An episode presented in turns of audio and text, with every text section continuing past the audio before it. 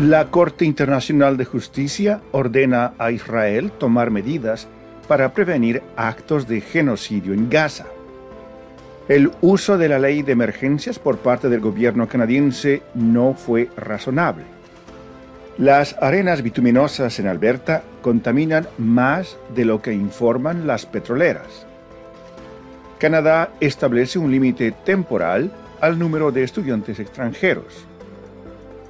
El conservador Pierre Polièvre exige que se vuelva a imponer una visa a los mexicanos. Bienvenidos a la actualidad canadiense en 10 minutos en esta última semana de enero de 2024. En nombre de Radio Canadá Internacional va un cordial saludo. Desde Montreal, Rufo Valencia les da la bienvenida.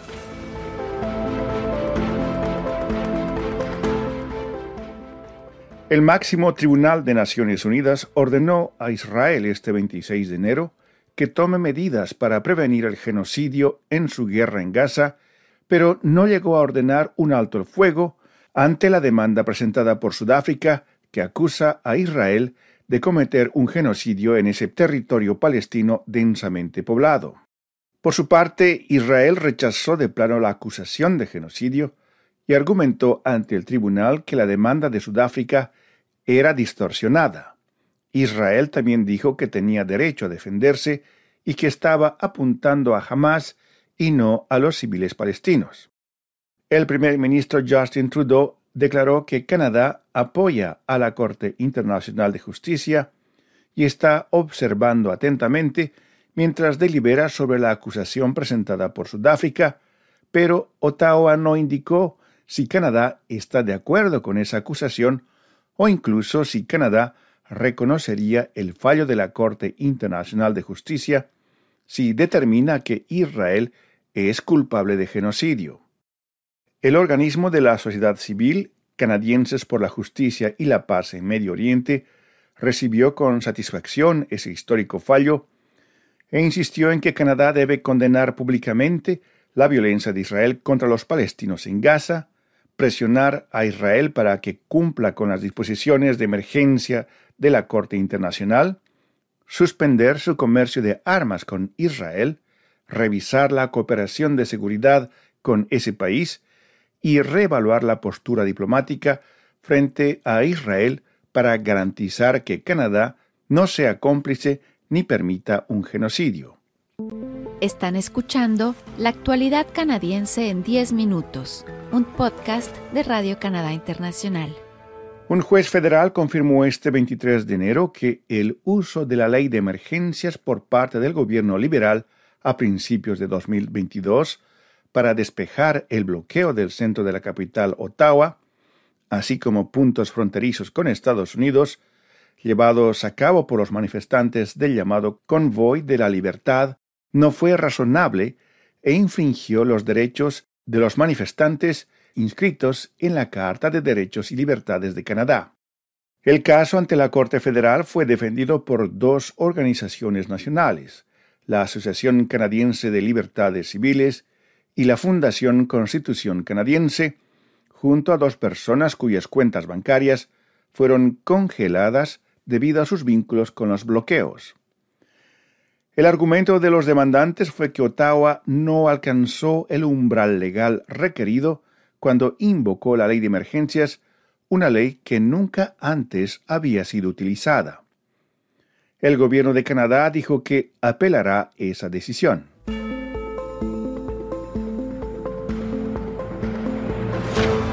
Más detalles sobre estas y otras actualidades canadienses en nuestro sitio en internet y sí radio-canadá.ca barra oblicua RCI barra oblicua ES.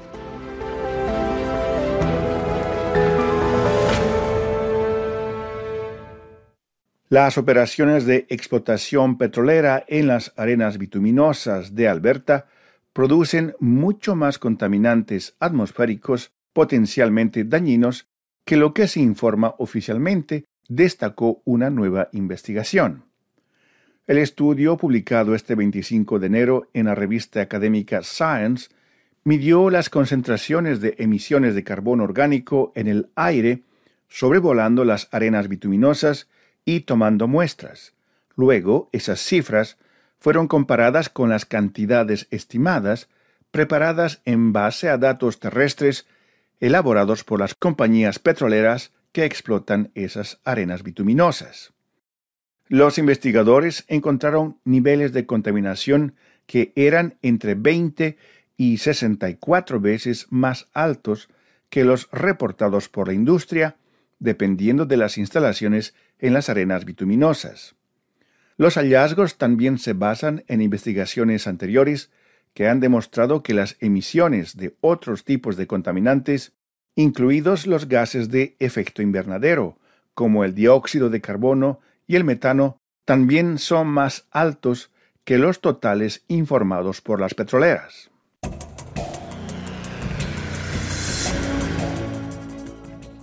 El ministro federal de Inmigración, Mark Miller, anunció este 22 de enero que el gobierno canadiense decidió establecer un límite por dos años al número de estudiantes extranjeros que son aceptados en el país, esto con el objetivo de reducir la presión sobre la demanda de vivienda.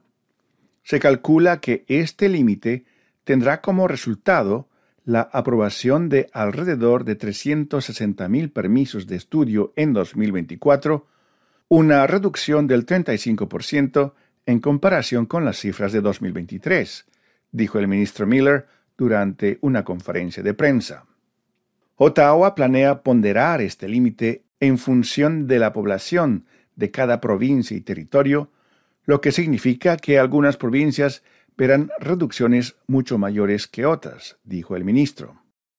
Mediante este sistema, el Ministerio de Inmigración de Canadá distribuirá ese número máximo de estudiantes extranjeros entre las provincias y territorios, quienes a su vez distribuirán esa cuota entre los diferentes establecimientos educativos designados para recibir a esos estudiantes. Esta es La actualidad canadiense en 10 minutos, un podcast de Radio Canadá Internacional. El jefe del Partido Conservador de Canadá, Pierre Poilievre, está exigiendo que el primer ministro Justin Trudeau restablezca el requisito de visa para los ciudadanos mexicanos, ya que las solicitudes de asilo presentadas por personas de ese país continúan aumentando. En 2016, el gobierno liberal del primer ministro Justin Trudeau levantó el requisito de visa impuesto por el anterior gobierno conservador de Stephen Harper. Los datos anuales publicados por la Comisión de Inmigración y Refugiados de Canadá muestran que las solicitudes de asilo de los mexicanos comenzaron a aumentar casi inmediatamente después de que se levantó el requisito de visa. En 2016, la Comisión de Inmigración y Refugiados de Canadá recibió unas 250 demandas de refugio de parte de ciudadanos mexicanos. Ese número se elevó a 17.490 casos en 2023. Los conservadores piden al gobierno de Trudeau que reimplante el requisito de visa para evitar mayores abusos del sistema de asilo, lo que agota los recursos que deberían ayudar a aquellas personas con solicitudes de asilo legítimas, dijo Pierre Polièvre, el jefe del Partido Conservador de Canadá. En un comunicado de prensa publicado este 24 de enero, Poilievre dijo que la eliminación del requisito de visa a los viajeros mexicanos provocó un aumento del fraude y el abuso del sistema de asilo de Canadá, provocando largas demoras en el procesamiento para los solicitantes de asilo legítimos.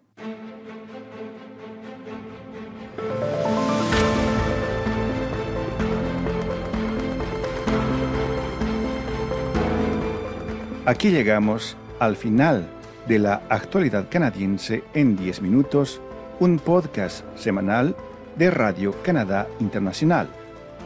Desde Montreal, Canadá, Rufo Valencia les agradece por su atención y será Hasta la próxima.